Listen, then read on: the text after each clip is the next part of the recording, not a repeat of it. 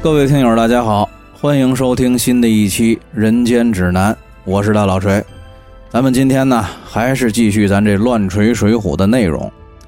上回呢，咱说到关胜收服了水火二将，李逵带着焦挺和鲍旭三个人一起回了山。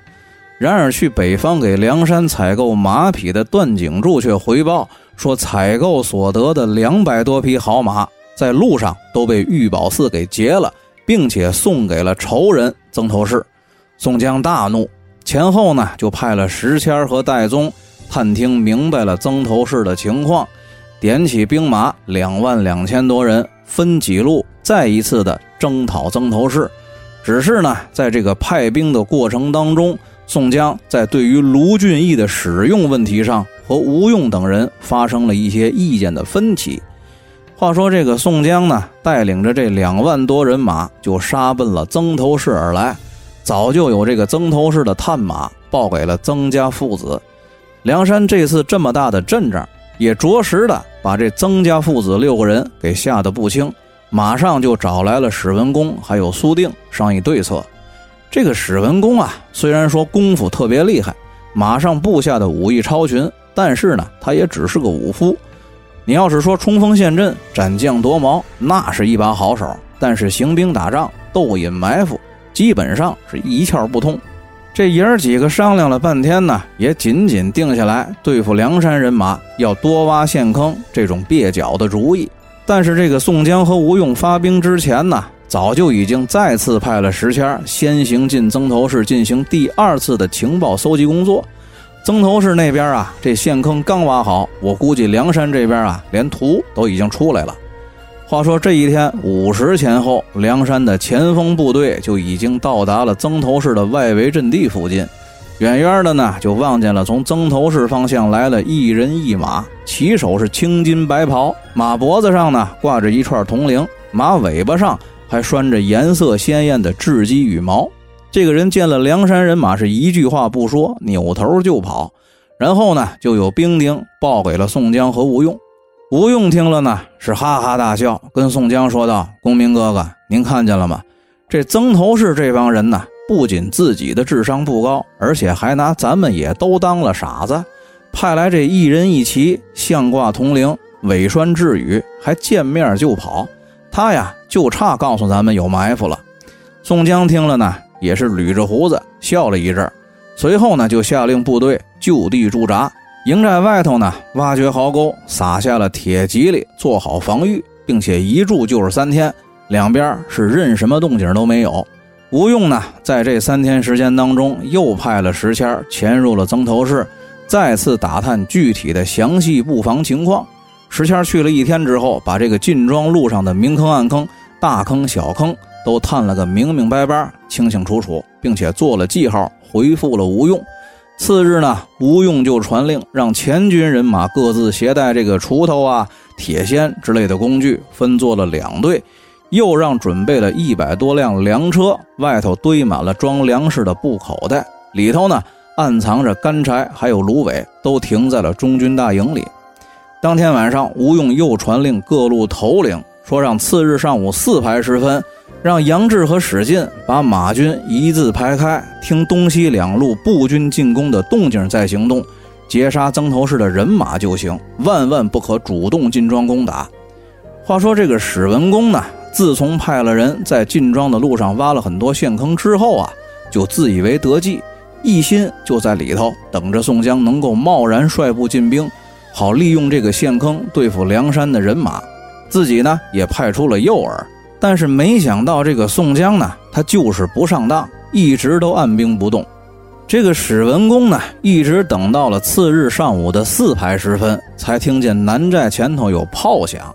然后呢，又有东寨的兵丁来报，说是一个使铁禅杖的大和尚，还有一个使双刀的大个子头陀，在攻打东寨前后门。史文恭呢，知道这两个人是谁，也知道这两个人有多厉害，生怕东寨有危险。于是呢，就马上增派了人手去支援东寨。史文恭这儿刚安排妥当，西寨又来报说朱仝还有雷横正在攻打西寨。史文恭呢，就又继续派了一队人马去增援西寨。这会儿呢，前寨也传来了炮响，史文恭依旧是按兵不动，他还在盼着前寨路上的陷坑生效，陷坑两翼的伏兵呢，到时候就可以出动捉人。而吴用啊，已经暗中调动了部队，迂回包抄到了曾头市伏兵的身后，一声令下，掩杀过去。这曾头市的伏兵顿时是猝不及防，而且呢，也是无路可退，都被逼着进了自己挖的陷坑里。有逃回曾头市中军的兵丁呢，就报给了史文恭这个情况。这史文恭呢是闻报大惊，但是等到他披挂整齐，骑马出寨查看的时候，吴用就命令手下的喽啰兵把之前准备好的一百多车干柴芦苇用硫磺焰硝给点着了，推到了阵前。公孙胜呢，此时也在阵前是披发仗剑，就做起了法来，顿时是狂风大作。这个风助火势，火借风威，把这满天的浓烟还有烈焰都卷进了曾头市的南寨。史文恭呢，被火势就阻挡在了阵外，干瞪眼没辙，只得带着兵马又退回了曾头市的中军大营。不消片刻，这个曾头市南寨的辕门、敌楼、栅栏就都被这阵大火给烧得一干二净。这个吴用此时一见初步的作战计划已经顺利的达成了，就命令鸣金收兵，退回了营寨。当晚双方呢是各自罢战，史文恭就命令曾头市的兵丁紧急修复被毁的营寨。第二天，曾涂还有史文恭商议说要主动出击，拿住几个梁山泊的头领。于是呢就把营寨交付给了史文恭镇守，自己披挂整齐，跨马提枪。带领着人马就来到梁山阵前讨敌叫战。宋江呢，在中军大营得知这个消息之后，亲自带着吕方和郭盛就来到了阵前。吕方见了，打马挺戟迎战曾涂。两个人打到三十个回合，吕方渐渐就落在了下风，只能是勉强招架。郭胜呢，怕吕方阵前失手落败，拍马上阵来，就给吕方解围。三个人一时之间呀，在阵前打的是不可开交，但是打着打着，这吕方、郭胜两个人画戟上的豹尾，还有曾涂枪上的红缨，就纠缠在了一起，拆解不开。三个人呢，都是各自拽住了自己的兵器，想要及时撤出去。花荣见了呢，连忙摘弓搭箭，一箭射去。可是没想到这一箭过去啊，却是曾涂的枪先撤了出来。吕方、郭盛俩人的画戟还搅在一起，当时这个曾涂照着吕方的脖梗子颤枪就扎，幸亏这个花荣的剑法精奇，是又准又快，一见自己的第一箭没给吕方、郭盛解了围，反倒让曾涂提前把枪给撤了出来。就在这个曾涂的枪尖即将要扎上吕方的时候呢，花荣的第二箭就射中了曾涂的左臂。这个曾涂中箭，失去了重心，掉落于马下。吕方和郭盛的两条大戟虽然说还搅在了一起，但是呢，这俩人配合默契，双戟齐下，就把这个曾涂给钉死在了地上。曾涂所带的一队骑兵见状呢，飞奔回了营，报给了史文恭还有曾老头。这个曾老头听说了儿子阵亡的消息之后呢，是痛哭流涕，悲伤不已。曾生听了，那更是暴跳如雷。披挂整齐，当时就要出去给哥哥报仇。史文恭呢，则是劝说曾生不可暴躁冒进。梁山人马现在兵强马壮，而且宋江手下智勇双全的猛将如云。咱们曾头市虽然说也有一些人马，但是啊，毕竟缺乏能征惯战的将领，还是更加应该坚守，不适合主动出击。暗地里呢，再派人出去报信儿。让灵州府发公文求朝廷再次派兵支援，一部分来保曾头市，另外一部分去梁山抄宋江的老巢。到时候呢，宋江一定会紧急回援梁山，那个时候咱们才可以趁宋江撤兵之际带人追杀，这样才更保险。正说话之间呢，这个曾头市的副教师苏定也正好来到了中军大帐，听见史文恭的主张，也表示同意。可是没想到，这个曾老五是压根儿不听劝，执意要马上给哥哥报仇。史文恭和苏定苦劝不住，曾生带着一队马军就杀出了营寨。这宋江见死了曾老大，又来了曾老五，急忙命令前军人马迎敌。秦明呢，正要出马迎战曾生的时候，只见李逵一个人光着个膀子，露着一身黑肉，抡着两把大斧子就冲上了阵地。曾生见了呢，就让手下的军卒放箭。李逵两把斧子抡开了，是一边拨打箭矢，一边直取曾生而来。曾生见状呢，抽弓搭箭，一箭就射在了李逵的腿上。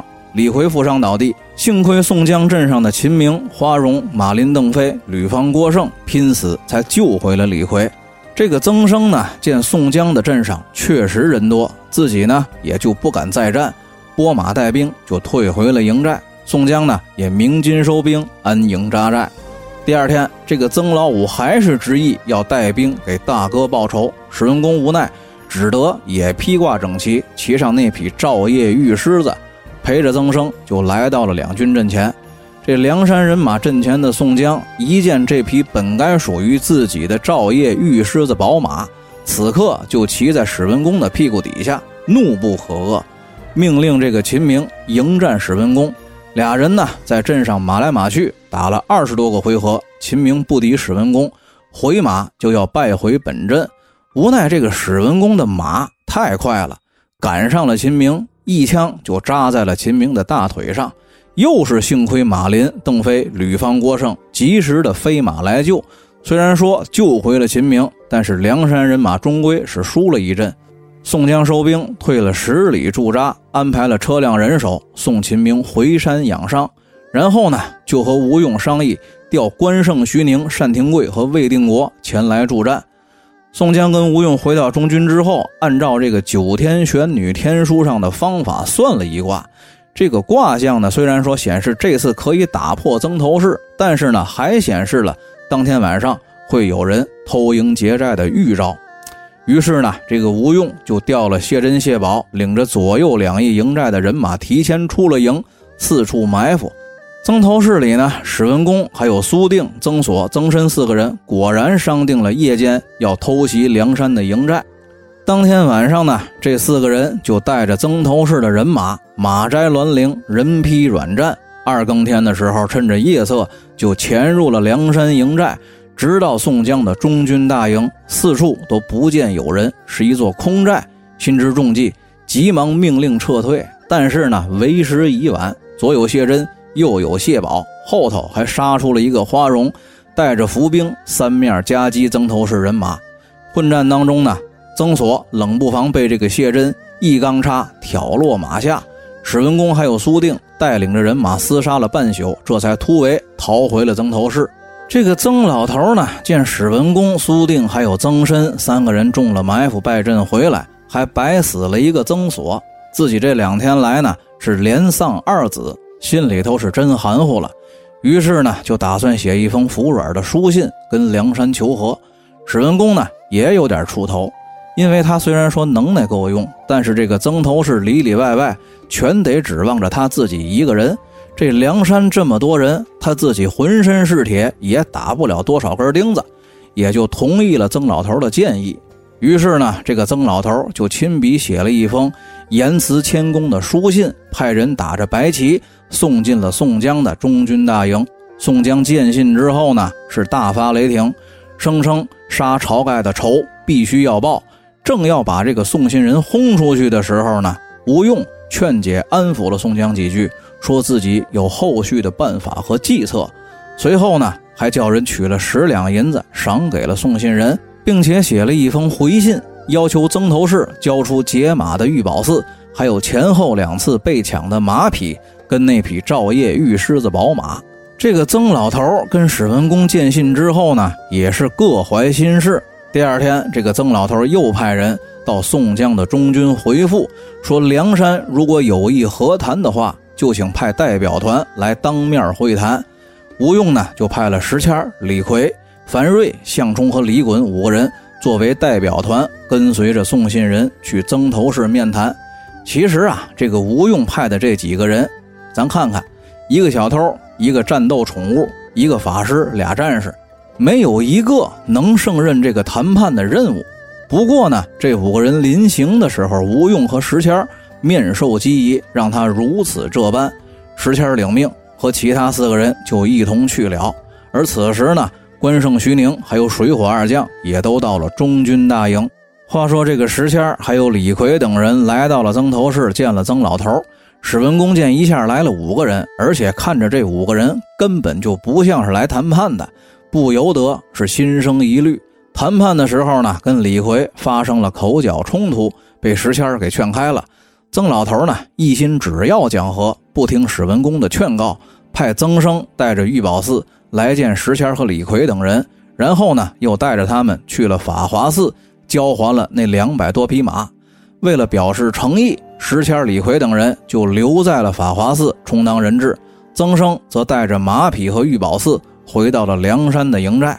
宋江见了马匹之后呢，发现并没有第一次被抢的那匹赵夜玉狮子宝马，就质问曾生。曾生呢，则推脱说那匹宝马是师傅史文恭骑着，所以没带回来。于是宋江呢，就把曾生扣留在了自己的营里，并且让他写信回曾头市要马。曾生的随从带着信件回到了曾头市，史文恭见着了信，依然是不肯奉还那匹照夜玉狮子。这个送信人呢，是来来回回跑了好几趟，好话说了无数，双方这才达成了共识。史文恭终于同意，等宋江退了兵，自己就把这匹马还给宋江。宋江闻言呢，心里头怀疑这可能是史文恭的缓兵之计。正在跟吴用商议对策的时候，就有探马来报说，青州和灵州两路官军正往曾头市的方向增援而来。于是呢，两个人就暗地里下令，让关胜、单廷贵、魏定国、花荣、马林、邓飞也分两路，分别去截击官军，以防这个曾头市在得知有援军之后会变卦。然后呢，又把玉宝寺叫到了跟前儿是恩威并施，威逼利诱，并且许诺，只要他肯配合，等拿下了曾头市，就收他入伙，做个头领。这个玉宝寺啊，一见梁山人马势大，曾头市朝不保夕，就答应了宋江的要求。于是，这个宋江就让玉宝寺装作逃脱，派人把他送出了梁山的营寨。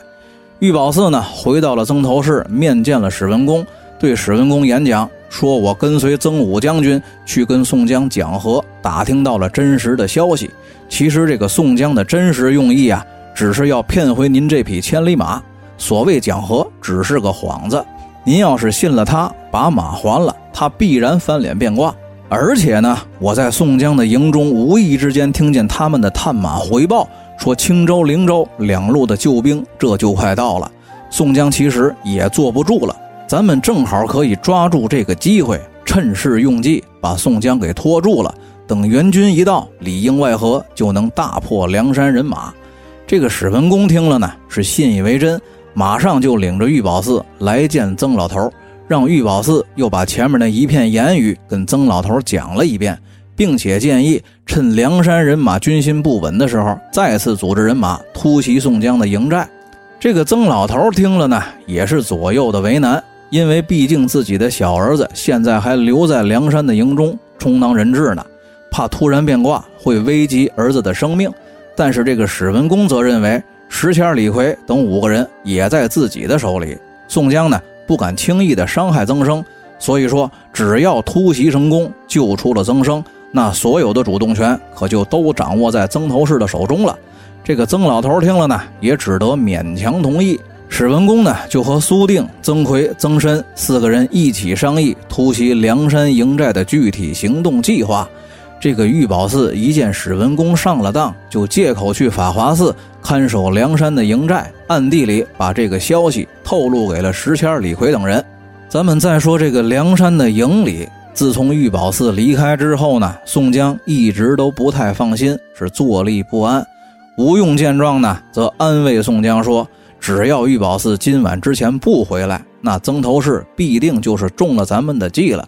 今天晚上肯定会再次偷营劫寨，咱们呢先撤出去，给他们留一座空营。不过呀，咱们这次不打他们的突击队，而是提前布置人手，趁他们偷袭咱们曾头市内部空虚的时候，直接去打他们的营寨。派鲁智深、武松带领步军攻打东寨，朱仝、雷横带人攻打西寨。杨志、史进带领骑兵马队攻打北寨。当天晚上，这个史文恭、苏定、曾奎、曾申果然带着人马潜入了梁山的营寨。几个人呢一路又冲到了中军大营，发现是一座空营之后，开始还担心中埋伏的事儿。正要回马撤退的时候呢，忽然之间就听见身后曾头市大本营的方向一片大乱，火光冲天，是杀声四起。又听见这个法华寺方向有人撞钟，曾头市东西两处营寨跟着也乱了起来。这才知道是中了吴用的调虎离山之计。这个法华寺里的李逵、樊瑞、项冲、李衮四个人听见石谦撞钟，也一起跟着冲杀出来。各自配合梁山人马杀进了曾头市，史文恭和曾奎等人急切之间回马救援曾头市的时候呢，为时已晚。梁山人马几乎已经全面占领和控制了曾头市。曾老头一见大势已去，走投无路，自己就上吊死在了营寨里。曾参在回西寨的时候呢，遇见了朱仝，被一刀砍死。曾奎在救援东寨的路上被乱马。踏成了一堆烂泥。苏定想要从曾头市的北门突围，但是此时北门外路上本来为梁山人马挖的陷坑，反倒变成了阻碍自己的障碍。这个苏定的背后有鲁智深和武松的追赶，前头又迎头碰上了杨志和史进，当时是进退两难，就被乱箭射死在了曾头市的北门外。咱们回过头来再说史文恭。仗着胯下的赵夜玉狮子跑得快，就冲出了曾头市的西门，慌不择路的就跑了二十多里地，来到了一处小树林里，见四下无人，才刚放下点心来，突然之间就听见一阵锣响，从暗地里冲出来四五百梁山步兵，当先是一个小伙子，手里提着一条杆棒，抡起来照着马腿就扫，也幸亏了那匹照夜玉狮子是宝马。一见有人偷袭呢，四蹄腾空，从来人的头上就窜了过去，一溜烟的又跑远了。这个史文恭此刻骑着马正行走之际啊，忽然之间就觉得四周是阴风阵阵，遍体生寒，一股子凉气儿顺着屁股沟子直奔后脑勺，眼前呀平地里就起了一片雾气，而更奇怪的是，这个雾气风吹不散，挡在了眼前，看不见路。这个雾气里影影绰绰的，还飘着一个满脸是血的人影子，围着史文恭转。这个史文恭心慌，只得就拨马往别的地方寻找道路。但是无论他怎么转，雾气里头晁盖的阴魂都始终飘在史文恭的眼前。这个史文恭正这儿拜四方，走投无路呢。燕青还有卢俊义带兵赶到，见史文恭一个人在那儿跟失心疯一样到处的转圈卢俊义呢，手起一刀捅在了史文恭的大腿上，史文恭中刀落马。燕青上前抢过了那匹赵夜玉狮子，众喽啰把史文恭绳捆索绑，就送回了曾头市。这宋江此刻一见卢俊义立功，亲手活捉了史文恭，燕青也抢回了那匹赵夜玉狮子，心中大喜，马上就命令三军把曾头市的粮草、辎重、金银财物装车运走。又就地杀了曾老五，然后汇合了截杀青州府和灵州府援军的关胜和花荣等人，押着史文恭带队是凯旋回了山。咱们说到这儿呢，也就该聊聊晁盖之死了。之前呢一直都想聊，只是因为故事的情节还没到应该聊的时候，所以说一直拖到了史文恭被捉，该出现的情节都出现了，该出现的线索也都有了。才能更好的聊这个晁盖之死，可以说是《水浒传》第一悬案。历史上呢也有很多的解释，我相信每个看过《水浒传》的朋友，应该也都有自己的看法，觉得这个晁盖是被宋江给害死的。这种解读呢占了相当大的比例，甚至于可以说是主流，因为这个吴用和宋江的确有暗杀晁盖的理由和需要。而这个所谓主流的观点是自古以来就有的，并不是咱们现代的读者提出来的。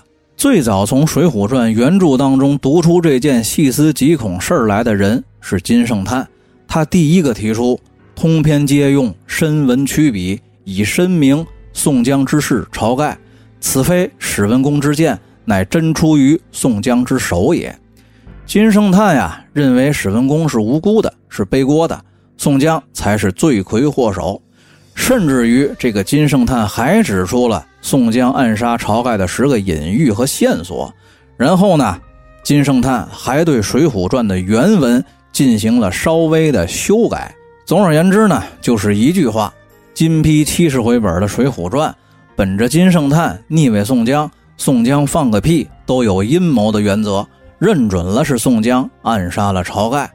文无第一，武无第二。这金大师既然这么说，我呢也不能说他老人家不对。这个宋江谋害晁盖的观点，就随着金批本的《水浒传》流传开来，又被后世许多的解读者发扬光大。因为人们呢总是喜欢阴谋论，而且现在这个观点差不多已经是众所周知了，以至于当今很多人根本就没看过原著，只是在网上看了一些所谓的解读之后，就跟着一起人云亦云的起哄。首先呢，我不否认。金大师说的确实有他的道理，有他的依据，但是咱们说句实在话，金大师对宋江这个人物的好恶，导致贪老人家确实有点意气用事。那么，关于晁盖之死到底是史文恭所为，还是宋江指使人干的呢？咱们通过原文的几点线索来看看。咱先说剑杆上的字和晁盖的遗言，很多人呢觉得剑杆有字不正常。觉得史文恭这是自己卖自己，但其实古代在剑杆上刻字并不算什么新鲜事儿。也许在万箭齐发的弓箭手队伍里头，剑杆确实没有必要刻字，但是呢，在主要将领的剑杆上刻字，那还是有必要的，因为只有这样，在战后报捷记功的时候，才不会互相的扯皮。虽然这个原文里写晁盖是中了埋伏。在黑夜里遭遇了曾头市的伏兵，乱箭齐发。可是史文恭也在曾头市人马的战斗序列当中，这乱箭当中有一支史文恭的箭，那也是合理的。或者说，史文恭在火力掩护下狙杀了晁盖，还是合理的。然后呢，咱们再说说晁盖的遗言：若哪个捉得射死我的，便叫他做梁山伯主。有很多朋友啊，对这句话产生了极大的质疑，觉得这句话是个悖论。他们的理由呢很明确：既然箭杆上有字，那为什么晁盖只是说“若哪个捉得射死我的”，而不是说“若哪个捉得史文恭的”？每当我看到这样的疑问呢，我都只能怀疑他们是否看过原著。这原文里是这么写的：说晁盖中箭回营之后。即拔得剑出，血晕倒了。看那剑时，上有史文恭字。很明显，看见剑杆上刻有史文恭字样的是作者的视角，或者说是晁盖之外的第二、第三人称视角，并不是晁盖自己。而且这个剑拔出来之后呢，朝天王就休克了，什么都不知道。大伙儿给他敷上了金疮药之后，这原文里头晁盖的情形是中了箭毒。以致言语不得，他说不了话，而且呢，自始至终都没有人告诉他箭杆上刻的有史文恭的名字。所以说呢，直到朝天王死前回光返照，对宋江说：“抓着那个射死我的，可为山寨之主。”虽然说宋江是第一个把目标直指史文恭的人，但是呢，他未必是找人背锅，只是顺延了晁盖的意思，用剑杆上的字。做了一个填空题而已。咱们可以设想一下，如果宋江一字不改的向梁山众将传达晁盖的遗言原话，谁他妈知道应该找谁报仇啊？不知道是谁，那晁盖的遗言不也就没有意义了吗？这个剑和遗言说完，咱们再说说晁盖的两次阴魂显圣。我之所以把晁盖之死放到这儿才说，也是因为要等到晁盖的两次阴魂显圣之后。第一次呢，是在大名府的城下，宋江的营帐里，晁盖的阴魂出现，不仅是提醒宋江背上会得病，而且还告诉他，只有江南地灵星才能够救他。在咱们这个封建王朝统治时期呢，人们对鬼神的认知里，这个鬼是不会认错生前害他性命的仇人的。那么，晁盖的阴魂显灵，特意是为了来救宋江，而不是来找宋江报仇，显然说明了晁盖不是被宋江谋杀的。而晁盖阴魂的第二次显灵呢，则是针对史文恭而来，这个也恰恰的佐证了射中晁盖的那一箭，确实是来自于史文恭的。晁盖这个人纵然是个糊涂人，但是晁盖的鬼魂却不会是个糊涂鬼，所以呢，从客观上来说，我觉得晁盖确实不是宋江害死的。不过呢，您要非觉得是，那就是，咱不抬杠。咱们说完了客观呢，再说说主观。主观上，我觉得晁盖这个人必须死，至少作者施耐庵先生觉得他必须死。也许施耐庵先生当初也确实想过设计一段宋江、吴用两个人合谋把晁盖害死的情节，但也可能出于某种主观原因，导致他最终没有这么写。咱先说晁盖这个人，首先是个庸人。无论是作为一个犯罪团伙的头，还是作为梁山这支武装力量的领袖，他都不合适。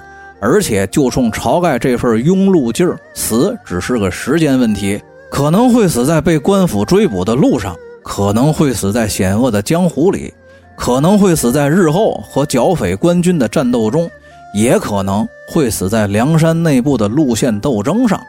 作者让他死在和曾头市的争斗当中，好歹也算是死得其所了。他刚出场的时候，作者给他的定义就是对待来投奔他的江湖人士，不论好歹，全都接纳。那么这个不论好歹，可就包罗万象，甚至于说藏污纳垢了。人贩子、采花贼、盗墓贼，可能走投无路，都会来投奔他。这种类型的江湖大哥，本来就是十分危险的。因为他不知道什么时候就会出现一个给他带来灾祸的投奔者，而且晁盖这个人呢，完全就不懂得大局，也不知道个轻重缓急。生辰纲抢劫案被破的时候，宋江给他送信儿他居然还在问：如今却是要走到哪里去好？作为一个团伙的领导人，他压根儿就没有想过退路。宋江给他送信儿是早晨，可是直到晚上。朱仝、雷横带着冀州府的公差来执行抓捕任务的时候，这个货连东西还都没收拾好呢。咱们再说这个晁盖领导梁山众头领去江州劫法场救宋江的时候，也没提前安排人打探消息，也没想好救完人往哪儿撤，就知道跟着李逵屁股后头一通的胡跑。结果呢，跑到了浔阳江边，无路可退。